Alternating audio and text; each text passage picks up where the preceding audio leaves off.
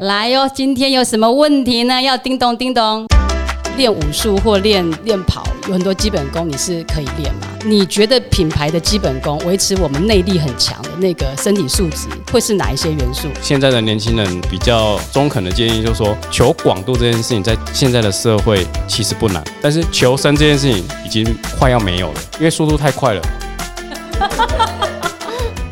Hello，大家好，这是一个陪你聊品牌、聊生活、聊行销的节目，我是总监王丽蓉。哎呀，今天很棒哎，我们来到一个很厉害的地方 p h o e b e s 袜鞋体验馆。今天要来找一位大神啊！我们前三集节目谈了那么多品牌跟行销，就感觉到一个品牌要做得好，要很有态度、很有自信、很知道自己要跟谁沟通、很知道自己不要被一种。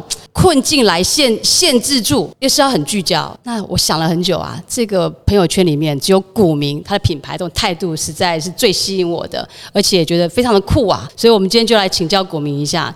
你是怎么样把品牌做到这种有态度、有自信，然后能够很有想法的去跟你要沟通的人沟通就好了？是不是跟我们分享一下这些秘诀？其实菲比斯袜鞋这个品牌啊，它只是一个哦，我生活上面的一个表象而已。哦，那其实我用袜鞋这个事情来跟大家说我自己的价值观。还有我自己在对我自己探索的过程当中，觉得哪些事情是特别有价值的，尤其是哪些东西在我做的时候会让我有怦然心动的感觉。哦，那这些事情其实都会透过你在体验生活的每一刻，然后去沉浸的去思考。说哪些事情对你而言是有价值的，同时这件事情你可以帮助其他人的哪些点？好，从这边去出发的话，那你就可以做到一个品牌，是你提供了一个服务或是一个产品，然后别人还会跟你说谢谢，那你又花了很多的精神投入在这个领域里面，那其实这样的循环就会造成了一个，不管从经济上面来讲，还是你从公司经营上来说，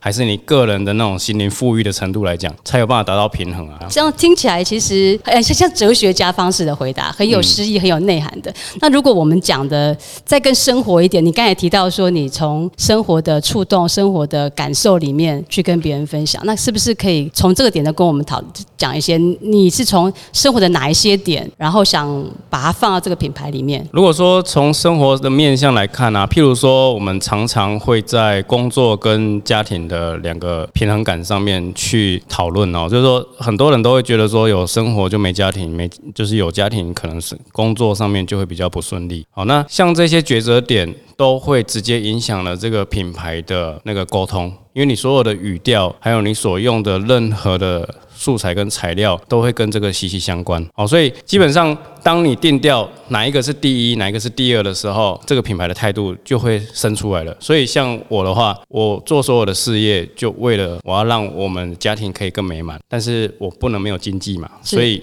我的排序就会从家庭为第一，然后事业为第二。我会用事业来支持我的家庭，而不是用家庭牺牲了来成就事业。这个是我的一个抉择。所以说，这样的态度不就是一种展现这个品牌？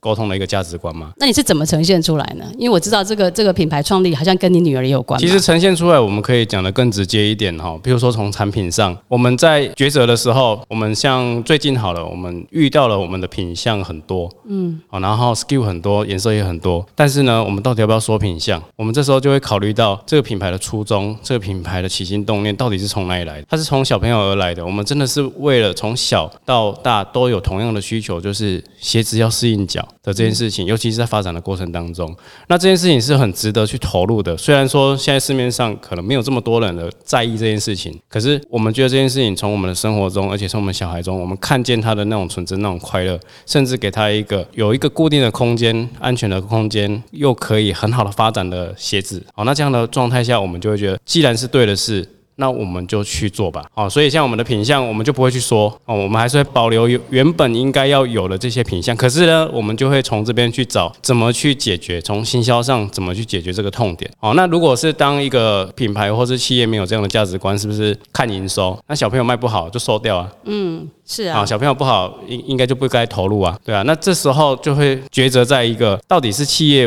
经营为导向。投资人为导向，还是是一个品牌为导向？这时候很难讲哦，就是企业怎么经营很难说。但是价值观就是取决于个人，对，所以其实一个品牌，不管是哪一个大品牌啊，只要换换了一个 CEO，或是换了一个。自己那个操作的人，其实他的品牌都会多多少少态度上都会有点有有所变化的。是，那像你这样的体验，你是从品牌一创立的时候就已经很确定说，你就是价值优先，然后来贯穿所有的，然后不是以营收为考量的情况，还是说其实你也挣扎过好几段，才有一些平衡的产生？呃，其实这个要说到这个就会比较困难一点哦，就是说，因为其实你必须面对现实。对。你还是有销哎要有销售，所以你还是必须去懂市场、懂行销哦。那你必须去一直的去钻研这个区块，那你必须从这一些有限的资源里面去萃取出让你可以生存下来、维持你价值观的一个生活模式。所以你必须要保有一定的实力，你不能够说我就是喜欢我的价值观，那有什么不可以？那我觉得对就去做，这个是有一点就是太消极了。哦，你还是必须得面对你所有的这些群众，甚至是你不喜欢的人，你如何说服他，或是你如何感动他？哦，所以你必须保有一样的实力。那这个其实就跟我们在鞋子里面贯穿的一种运动科学是很像的。嗯，譬如说我们在长期跑山铁也好，还是多像我是做武术截拳道的学习，放松的感受其实就是身体维持很固定、很强的一个结构。这个是什么？有点难懂。譬如说我们在打架的时候，嗯，像在武术打架。好对练的时候，嗯，我们身上虽然说是放松的，可是我们是保有三分力，可是那个三分力有可能是一般人的八分力、十分力，所以我们必须透过身体呃不断的一直锻炼，一直锻炼，让身体的那些肌肉啊本来就很强了，你放松的时候它还是那么强。哦，所以这个是你的意思，就是说这样的道理也是把品牌的肌肉原本就要练强。对你必须面对这个市场一直在做变化嘛，譬如说我们在 FB 演算法一直在做改变，那那么多的根本就追不完了。追不完嘛？可是你这就是你的日常啊。那你的日常就是你必须每天都要训练你自己品牌的内练的一些能力嘛。所以你必须一直练习，一直练习，一直练习，这是避免不了的。可是你要怎么维持你好你的哦？你想要这个价值观是好的，是因为你平常就一直在做这些准备嘛，所以你才能够维护你的价值观啊。维护你的这些事情呢，甚至当有一天你被毁三观的时候，是你还是可以透过这些，不会被毁于一旦。对你，你你被毁三观，有可能哦，可能某一天我我察觉到了家庭不是一切哦，原来有另外一个东西才是我更想要追求的。可是你已经毁三观了，所有价值观已经重新排列了。是，可是你原本的身体素质、身这个品牌的体质，它是可以直接跟得上的哦。所以说，基本功是一个最难去把它实现起来的。可是这个也是大家最忽略的。没错，没错，这我觉得这是很大的重点。因为像我们如果是练武术或练练跑，有很多基本功你是可以练嘛。可是如果我们这个道理，我们来想品牌，你觉得品牌的基本功维持我们内力很强的那个身体素质，会是哪一些元素？而且要怎么练？你是怎么练这些东西？今天访问的来宾陈古明是阿飞国际创办人，二代接班。四十年前由父亲所创立的模具公司，经历过产业的高峰，古明却发现客户不允许外界知道这些商品是由他们所代工完成，让他体认到自有品牌的重要性。因为脊椎受伤，因为女儿出生，十年前创立了 Phoebus 袜鞋品牌。十年一万次实验，把袜子变成鞋。凭着当年在长庚大学机械系就读期间，尝试过校内外各种基础科学实验室以及医学工程等各样实验的磨练，造就了这位具实践性的创业家。结合永续环保的概念，他研发出兼顾了健康与时尚、独一无二的商品——袜鞋。Phoebus 袜鞋的品牌精神是“哇塞”。今天就让他来跟我们聊一聊，怎么样做一个有自信的品牌。你觉得品牌的基本功，维持我们内力很强的那个身体素质，会是哪一些元素？而且要怎么练？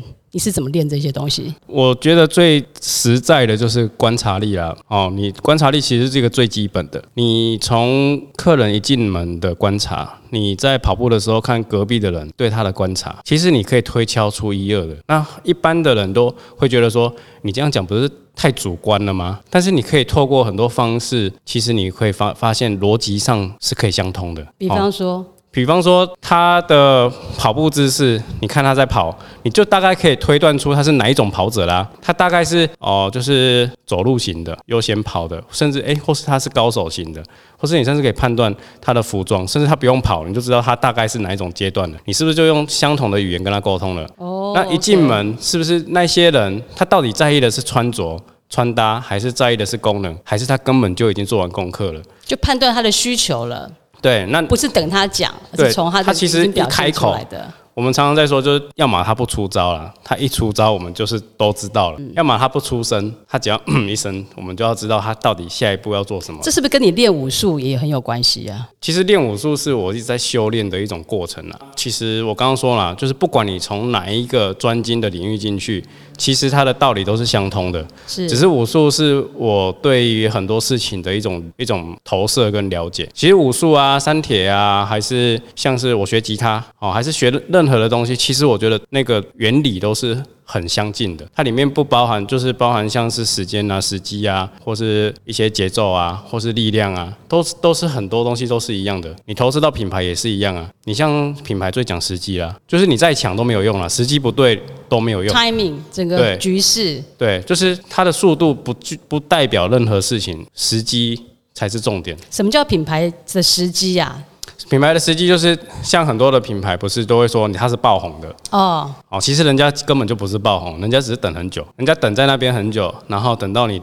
你这个时态变成他容易切入的角度，他刚刚好就在那个时候，他知道他可以进进场了。这时候其实他他可能他在那边已经等很久，你不知道而已。可是我们往往就看到了他就是好像哦，他就是爆红了，他他就是怎么样了。其实你没有了解到他背后的时候，你其实很难去去知道他到底是不是有备而来。对，所以像这些东西，其实就是平常你就要做功课啊。所以平常你就会对很多的品牌也好，还是品很多的爆品去做研究。那这个就是我说的基本功。那那你了解越多这些事情的时候，其实它就会回归到一个你的判断。这个又回到一个概念，就是说，我们常常在讲说，面对现实就很像是在见世面了。你就是要看很多事情，你才能够去归纳出一个比较客观的。那永远没有所谓的什么是对的，但是你永远有一个。更适合，所以你就会一直看，一直看。所以你只要遇到人，你对他产生好奇心，这就是第一步了。我觉得做品牌或是做对人要有兴趣，要有好奇。我觉得有兴趣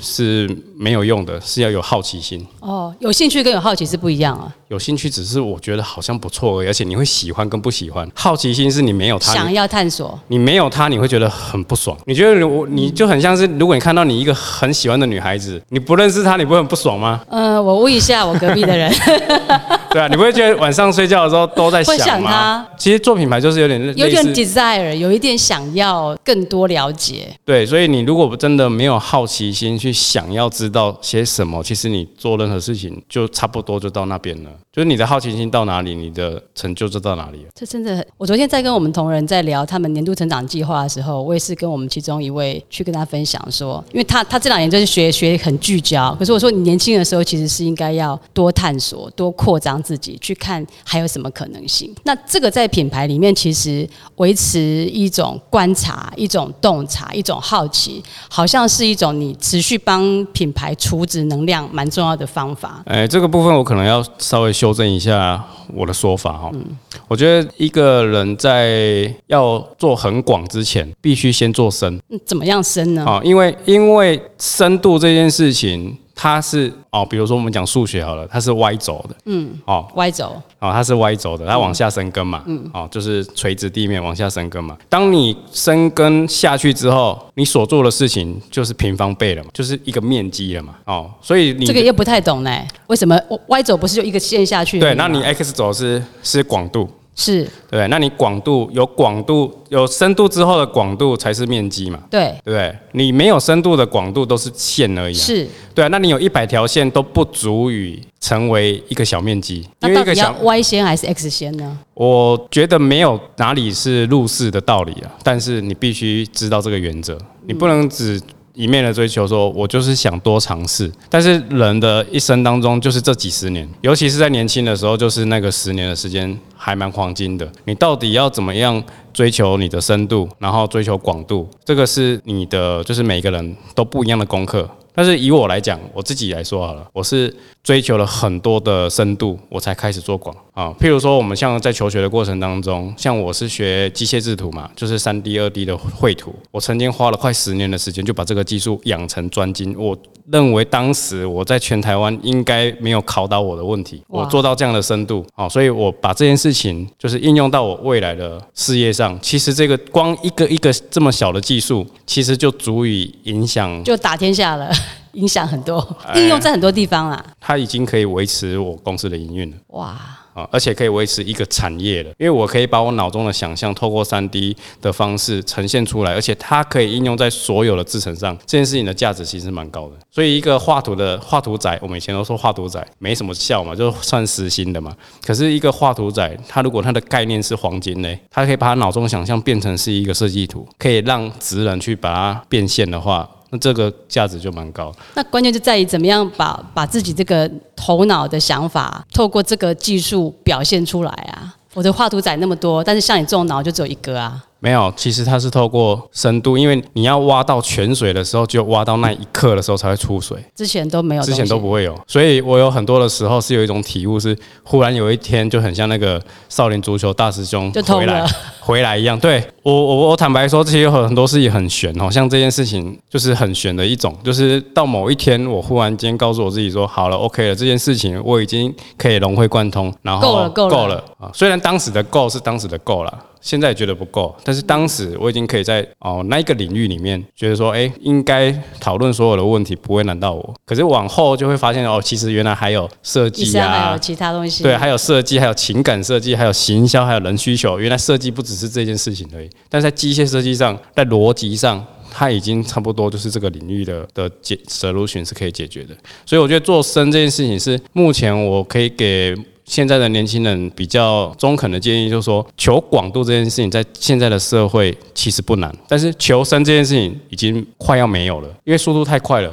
对对，但是你不要忘记一件事情，就是所有的发生的事情的本质是不变的，只是因为速度太快，它需要太多花样而已。像我们所所学的任何一个本质技能，都是离不开我们在学校里面念的物理化学而已。我们我们念的物理，就是就像所有的东西都是从物理而来。那件事情，如果你通了，其实它可以应用到很多地方的。是对啊，所以本质的东西把它念得很深，这个是在学校的时候，甚至出社会的前几年都要扎得非常扎实的，因为你未来在追潮流的时候，你不会有时间回去念这些书的。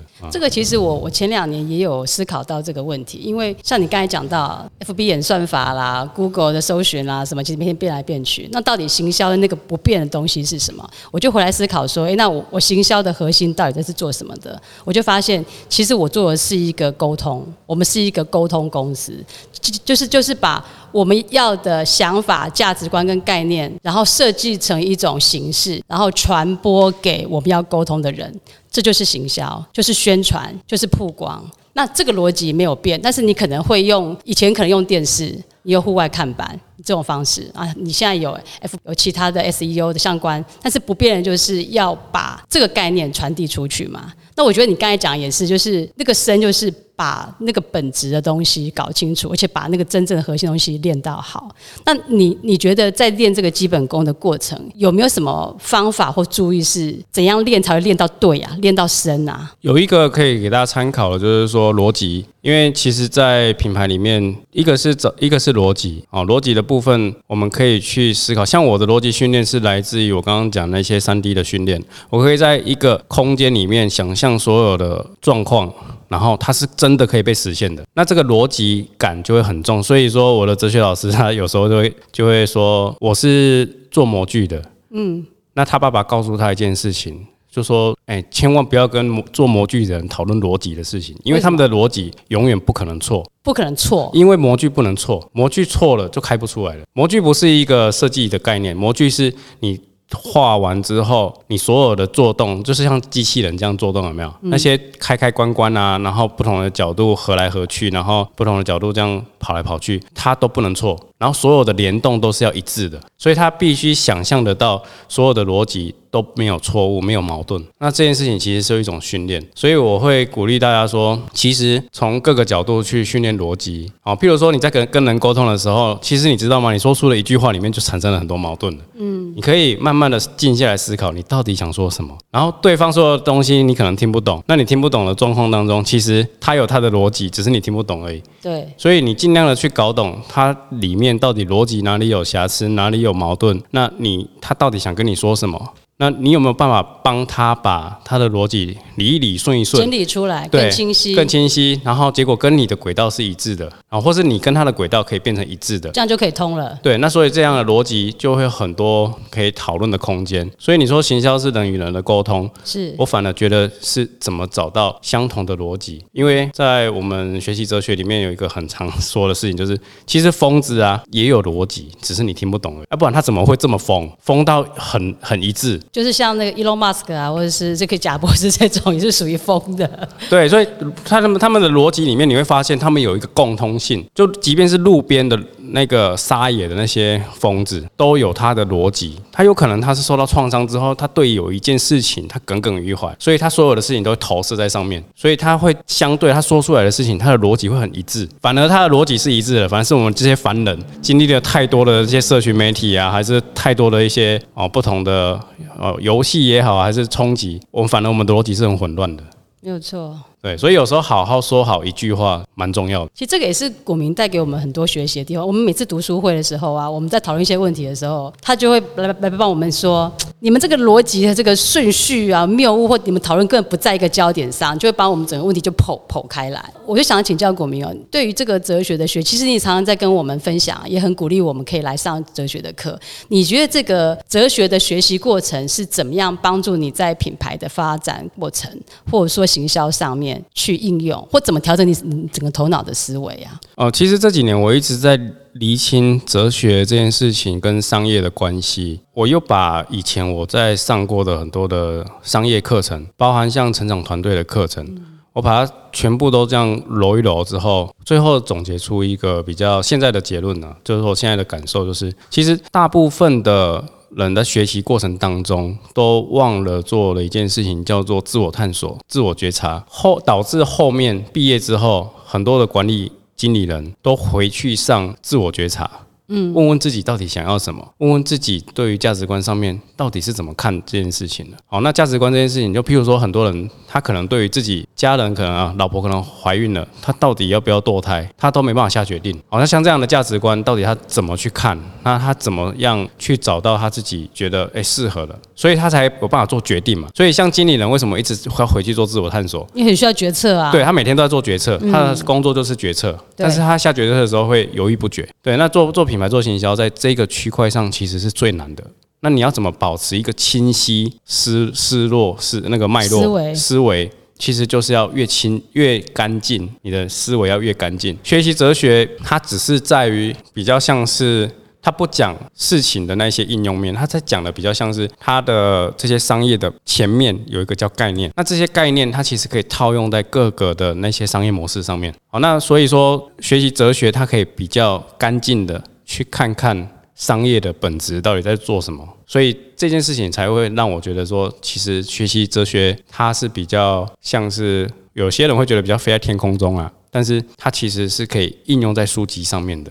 那你自己这样子，从一个哲学，我们讲飞在天空中好，就是说比较抽象一点，然后一直落实到，其实经营企业、做品牌、做行销，其实就是每天跟商场上很直接要有回应回来。那其实这就这个天跟地要落地嘛，你这个应用端有没有曾经发生过什么冲突，或是做做做过什么比较大的修正？哦，当然有啊，因为一开始在学习的时候就觉得自己找到黄金宝藏一样嘛。好，因为以前都学很多是商业课程，终于学到一个可以融会贯通对，都融会贯通，感觉比较优越的一种技术嘛。对啊，然后开始应用的时候，第一个你会发现别人听不懂你在说什么。对啊，特别对员工啊，这怎么跟他们讲啊？，对，特别对员工，你不知道怎么说什么，所以这时候呢，我们就回到了一个一个思考点，就是说你花了多少时间，你才到这边，你不用奢望别人会跟你一样。所以有些人，哎，不是说有些人啊，就是人的经历的过程当中都是有阶段性的。是那阶段性的话，他们可能要从 what 开始嘛，他们可能要从做开始嘛，所以他们先去做看看嘛。总有一天他做完之后，他会知道哦，原来你讲这些东西他懂了哦，然后懂了之后，他终于知道哦，你在做的事情是什么，原来什么叫 solution 之后，他才告诉他回推哦，原来你说的这个叫做概念。哦，譬如说，我们讲一个生活实例好了，像饮料好了，像年轻的时候，我们就喝很多饮料嘛，我们就一直喝着是什么珍珠奶茶也好啊，还是绿茶还是奶盖啊。可是喝完一轮之后，你会发现，因为你开始对饮料有兴趣了，你会开始去钻研怎么做饮料，你才会去开开始探讨说，哦，原来奶盖跟奶茶其实都一样，只是泡不一样而已。哦，奶盖是放在上面，对，奶是泡在里面。哎，只是不一样而已。对，那你又回归到回归到最本质的，你会开始去讨论，那饮料到底它带给人的需求是什么？你才可以开始去去想说，啊，那饮料这件事情它对于人的需求又是什么？你才有办法一步一步的去往上走。可如果你一开始就跟一个人讲说，你你帮我思考一下饮料的本质是什么，他可能会疯掉，因为他连饮料都没喝过。是，对啊，所以这个我觉得有些人天生就是喜欢从上面往下走，有些人天生就喜欢从下面往上走，没有对错，但是一定要有方法。那你会怎么样带领员工？因为你有时候不是每一个工作的环节都有办法给大家这么这么长的一个尝试或反复思考的空间。常常，特别是我们教育啊，蛮喜欢这啦，你走了丢啦，跳到给的后啊，嗯，这时候就是要回归到创办人以及老板的本身的意愿了。就是因为现在的工作里面就会有分多少的百分比是你希望他学习，那你希望他学习，其实原本是他要付你钱，可是你现在是要付他钱学习，对呀、我常常就有这种感觉，大部分的公司都 他是搞不清楚搞不清楚那个那个那个逻辑的状况，就会变成是这样子。可是如果你很清楚的告诉他，其实这一方面是学习，这方面是必须对公司产生贡献。贡献，对你讲清楚，但是你要取决于多少，那就是老板自己的价值观了。有些人就是以盈利为单为为表象嘛，就是你必须帮我赚到多少钱，你这个职位才留得下来，不要像美式的管理。嗯，可是你说美式管理好吗？不一定的。像德式的管理，他们就是家族式的，他们其实有带情感在里面的。而且像台湾呢，就是一个工具式的，我觉得比较多。对工具式的，或是变形虫式的，就是有专案才合在一起，没是专案就分开了，对不对？所以其实不同的方式都有不同的管理模模式啊。那当然，过去也从书上啊，还是从管理学里面都试过很多的管理方法，对。但是我目前比较追崇的一个，就是说，其实因为品牌在这个。成长的过程当中，很少很应该他们很难去体会说到底这个东西怎么来的，所以你必须让他们很清楚知道目标在哪里，他们能得到什么，然后他们为何而战，搞清楚，其实他们的阶段性目标就完成了。其实这个很很花时间沟通，因为我我自己也是花很多时间跟我们的同仁在分析、解析事情，然后再探索事情的步骤跟一些不同的面向。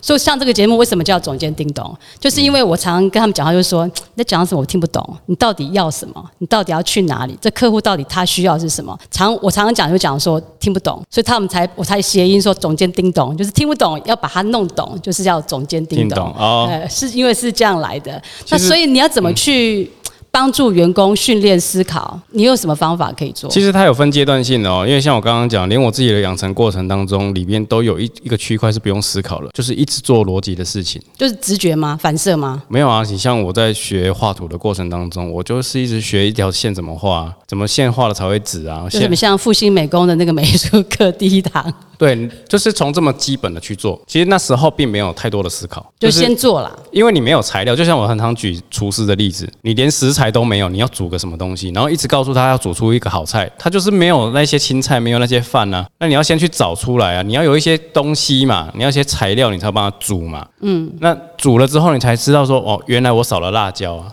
他才会想要去拿辣椒啊，这是那所以第一步是什么？先要有东西做，先叫他去把米找出来，然后找素材。就是他自己到底有什么东西是可以去思考的。比如说，他连一个技术都没有，他连一个兴趣都没有，他连一个专长都没有，那他没办法煮菜啊。你不能说请一个小朋友来煮菜啊，他连开火都受伤了，所以很多的新鲜人都死在这一步啊。你一上上那个厨房一开火，然后就砰，他不连点火都不会点，他一下就吓到了，嗯，然后就离职了。对，这个是我我觉得我带这么多行销人的一个先把他第一个有可以做的东西先找出来。对，譬如说剪影片的，你就让他剪影片，好好剪。从影片当中，你就告诉他，他其实，哎，你看这个人说这件事情是不是很有趣？好，那你把他加进来，好，然后或是你跟他讲，你帮我放 A one B two C 三，这个鬼都放好。哦，你看这个效果是不是长这样？这就是我说的怦然心动，这就是我说的哇塞，看一下，看一次不懂，看两次不懂，看三次不懂，看到第十次他总该懂了吧？啊，他喜欢的跟我们喜欢的不一样。我常发生这种事，我觉得这样很棒。我所以说这不是我要的，他你要的我我不懂，我做不出来。那这时候是他看不懂怎么办？那这时候是我们我们主事人的问题，因为主事人让他看不懂，那是代表我们品牌行销消费者也看不懂。那这个怎么解决？主事人自己要沟通清楚啊，连主事主事人是不是要有十种方式来说给他懂？你不能用一种方式啊，你 A A 弄不懂他不懂，你要用 B 啊，就像我们在做 A B test 一样啊。我们要让他懂嘛。那我们又现在现在是他他要买我们单呢，是他不做是我们要做，我们很累。所以其实是员工也是我们的客户，要训练他，要能够让他买单，我们要让他做的事情。对，其实这个其实是我觉得目前的主持人会遇到的一个盲点，而且这个也是从代工到品牌中间最大的落差。代工其实很简单，我给你两万，讲就好。我给你两万块，你就给我十万块的产出，没有第二句话。什么意思？两万块代？工的代工的概念就是我给我投资两万，你要给我十万，像机器一样嘛。嗯，我买两万的机器，你每个月要帮我做十万出来，不然这台机器就了钱了。是对不对？那代工就是把人当机器嘛。可是品牌里面是有带有情感的，它不是只有机器本身做事就会有钱，不是做影片就会赚钱呢、是啊，对啊，是影片内容到底要说什么才会赚钱嘛？对啊，所以说在那个有要经营品牌或经营行销的这个部分，那个人其实才是重点。是对啊，所以他有没有办法去你你有没有办法让他了解你想干嘛？我觉得这个才是最根本的。对，那他也会透过，诶，原来总监你都要透过十种方法跟我沟通了，那下次你跟他说，诶，你可不可以换个说法跟我讲就好，他就可以接受了。嗯，了解。所以其实我们有时候没有办法让我们的员工理解我们要做什么，其实我们自己也要用很多种的模式来讲，包含我们跟消费者沟通也是这个逻辑啊。对啊，我们跟消费者沟通沟通不是都是要做很多的素材吗？是那你知道，其实我们总监要跟人家沟通的时候，我们自己要做很多素材吗？啊，原来我太懒了，我就是要很很很着急，就一套就叫人家买单。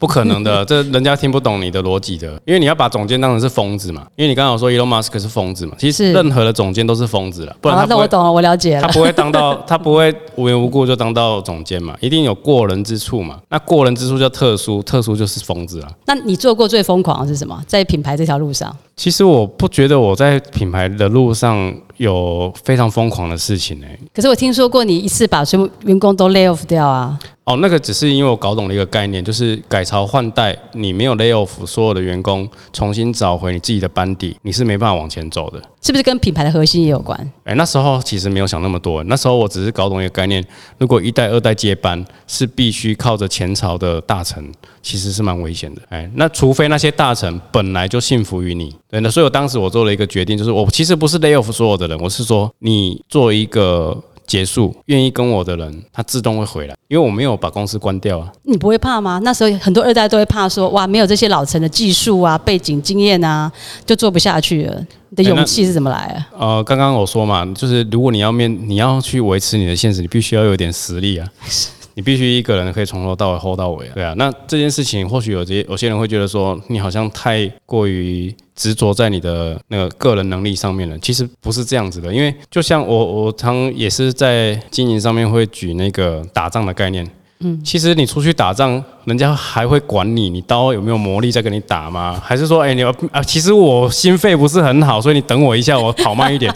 出去就真的就是一站就是有就是有就是没有就是没有，所以没有在那边说，哎、那那我我我这一段可能文的比较弱，或者武的比较弱，所以你如果跟我说一个一个从零到一创办，或者一到一百的要突变的这个过程，你没有这样的一个核心能力，你说你要做这件事情，我会觉得这样有点太天真了。所以其实你这个接班其实也像十年磨一剑啦，是很长的的基本功的准备，才会到有那个勇气做出这样的决策嘛。嗯嗯，并不是突然间说压开来，我说啊，我连麦走，并不绝对不是这种情绪性的，其实是很长时间专业的准备啊。因为那时候刚好就是走到一个阶段，就是人家问，就是老过去的客户他问我一句话，因为当时我接接我爸爸的工厂，那时候才不到三十岁嘛。哇，那不到三十岁接一间传统的模具工厂，其实是让客户觉得怎么怎么有那么年轻的人要想你干嘛发多会做模具，会可能会多质疑，而且我还念就是念大学，念完当完兵都二十二十三四岁了，怎么有可能在短短几年内去把这些几十年老师傅的经验都传承起来都会做，然后都传承下来。对啊，然后他就他就问我说：“那你你真的会吗？”我从头到尾没看你在做啊。对啊，我说我我是说所有的事情都是一就是一个一个模一个一个一个去这样子把它刻出来去摸出来的。所以你让我试试看看，结果他找了全台湾的人都做不出来啊，最后回到我那边就做完了，然后就持续的这样子的订单嘛，对啊，所以那时候就是觉得哎、也蛮不错的。啊，这个这个阶段就是有点像是我刚刚稍早有提到的，在那个阶段的时候，是会忽然间觉得说，嗯，差不多这个这个领域差不多都这样驾轻就熟。而且我可以另外分享一个，就是这件事情很神奇，就是当你熟能生巧的时候，其实你根本就已经不太需要去管它了。什么意思？熟能是不太需要说，你有没有试过开车度过的时候就？等于是不用用头脑想，对不对？对就反射。就变成反射了。你知道那个那时候的公司管理，基本上我已经根本没什么在管理了，这我有听说，你听你讲过，哎，因为因为全部都变本能啦。然后你规划的那个 business model 就全部的人都照着你的模式走，而且是台湾没有的模式，就是这模式只有我在做。对啊，那个模式你就全部都交办好的时候，其实好像就不知道干嘛，所以做品牌也是很自然，就说哎好，不然我要投入品牌，因为也知道未来是品牌是趋势，所以那时候其实工厂的这一个区块并没有花很多的时间去做管理，哎，只做前段的那些前置作业这样而已。是。那如果我们稍微收敛一下，你觉得以你这样创品牌也十年了嘛？你如果给那一些正在创品牌或在对品牌行销经营很挣扎的，你如果给他们一些你觉得很重要、很关键的事情，你可能会会觉得哪些事情是一定要掌握到的？从你的观点，我觉得只有一件事情啊，就是到底你想干嘛？如果你只是想赚钱，品牌不是最好的路了，对啊。那如果你想干嘛，那你就好好干，哎，那不要管那么多。做了再说。哎，但是你要有实力，这是前提。哎你不要说你想要去跑马拉松，结果你连跑步都还不会，那我就觉得你应该会半路就被送回回收车。好，今天很高兴，谢谢股民跟我们聊这么多。那我觉得也是从我们前三集延伸到做品牌该有的自信态度，也不是从天而降，它其实是从你的价值观、你的思维很明确之后，很认真的用各式各样的方法去落实、去表达，包含跟内部员工的沟通，包含跟消费者的沟通，然后最重要就是要有勇气，要有实力。不放弃去把它达成，我们就谢谢股民，那希望有机会再跟你聊天喽。好，拜拜。拜。如果喜欢这个节目，请追踪并且分享给你的朋友，点击下方资讯栏追踪我们的粉砖 IG，第一手时间收到更多的行销知识。想询问行销相关问题，也请留言叮咚。谢谢你的收听，我们下次见。